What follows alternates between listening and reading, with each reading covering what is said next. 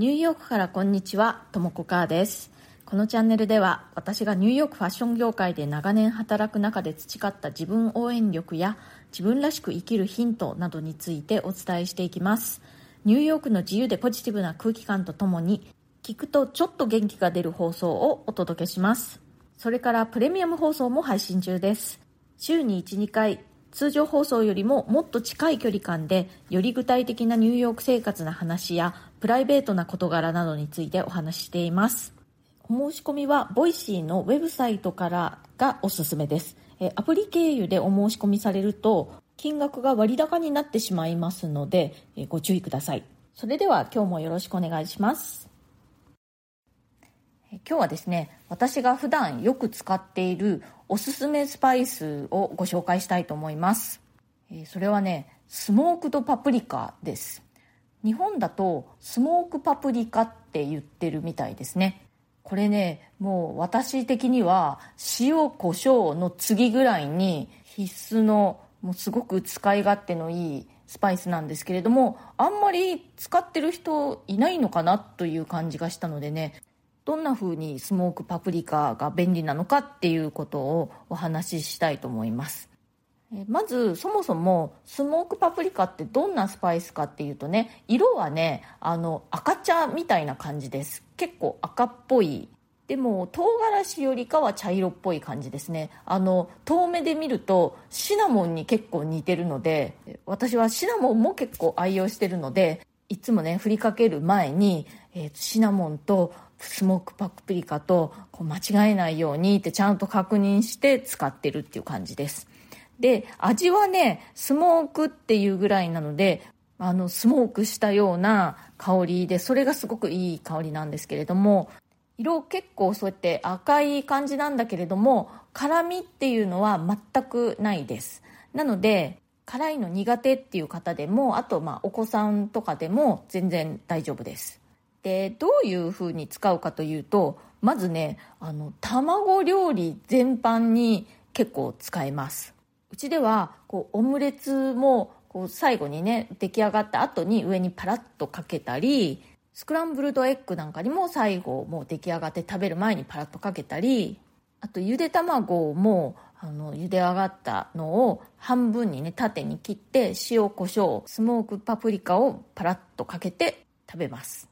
卵料理なんていつもいつも作るものじゃないですか朝ごはんに。でなんかこうマンネリ化しちゃったりすると思うんですけれどもそういう時にもこのスモークパプリカをパラッと振るだけでちょっと特別な感じになるっていうかねあのカフェのご飯に近づくみたいな感じがありますよ。であのパセリとね一緒にパセリも散らしてスモークパプリカをパラッとかけるとちょうどねこの緑と赤系の色合いであのすごく綺麗なんですよ。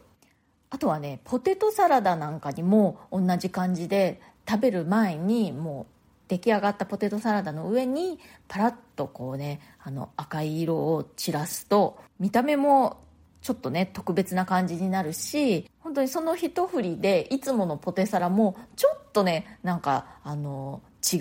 雰囲気になっていいですよ。あと私がよくやるのはお魚の切り身とかを焼く時に小麦粉をつけて焼くじゃないですか。その時に小麦粉の中にあのスモークパプリカを混ぜておくんですね。そうするとやっぱりそのスモークの風味がついてなんかねこう隠し味っぽい感じでいいですしとはね魚介のマリネとかにもね最後食べる前にスモークパプリカパラッととあとパセリもねパラッとやるとまたこの赤と緑でいい感じになります。タコとかねあの白身のお刺身でマリネする時なんかにすごくいいですよ。えっと、レモン汁とオリーブオイルと塩コショウとで、えー白身のお刺身とか、えータコをあえてでもう上にパプリカとパセリでやるだけで出来上がりです。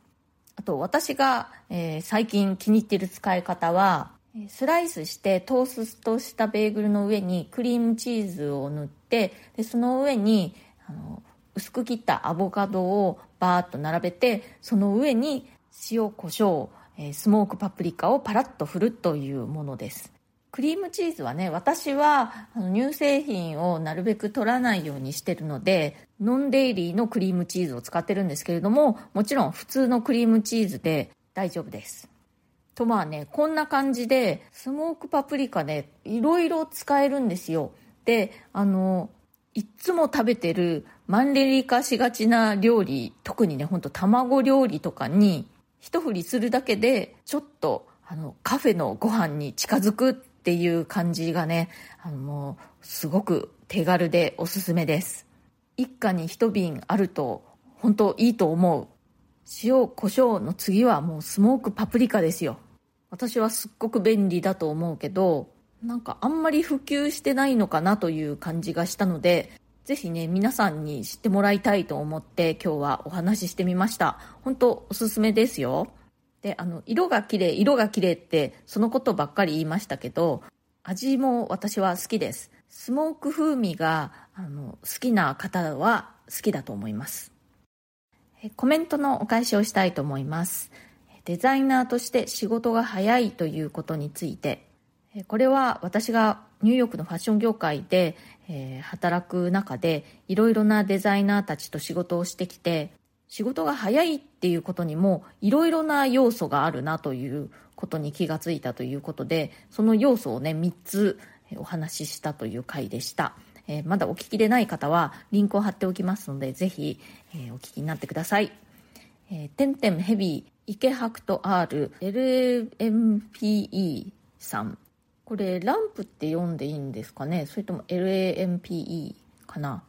やっと出産費用が保険適用になったよかったと思っていたらニューヨークはそんな感じなんですね。もし今同僚が破水してと考えてみましたが想像がつかないです。ということでコメントありがとうございます。えっとそうあのニューヨークではね妊婦さんがあの出産ギリギリまで働くので出産の前日まで働いてるっていうのは本当に割と普通のことで人によってはね会社で破水しちゃったりする人もいるっていう話をしたんですよね。私もね一度あのその場に言い合わせて結構びっくりしました。それから私が心と体の健康のために地味に続けている簡単な習慣をシェアしますという回にコメントをいただいております。これは続けている習慣はですねえーと、ラジオ体操第1第2第3と、えー、散歩とアプリを使った瞑想です。今日もちゃんとねそれ全部あのやりました。今日はねちょっと外が激しい雨だったので、えー、散歩はね行かなかったんですけれどもその代わりにジムで歩きました。ノエルさん近所にお気に入りの散歩道がいくつかあるというのはとてもいいですね。日頃から意識している健康法でパッと思いつくのは階段をなるべく使うということですかね。特に駅などではエレベーターではなくなるべく階段を使うように心がけています。あとはよく歩くことと朝と夜に簡単なストレッチや柔軟をすることなどでしょうか。ということでノエルさんありがとうございます、うん、階段使うのって確かに良さそうですよね。朝と夜に簡単なストレッチや柔軟もいいですね。私ねそういえばあの以前は寝る前にストレッチしてたんでした。いつの間にかやらなくなっちゃってますね。またやろうかな。それから夜さん。とも子さんがラジオ体操の話をしていたので昨年の秋くらいから毎日1回以上多い時は3回やっています。そのおかげかこの冬はいつもより冷え性による不調がマシだった気がします。血行が良くなったのかしら。最初は第3の手の動きに戸惑ったり筋肉痛になったりしていましたがすぐに慣れました。ラジオ体操万歳。大げさ、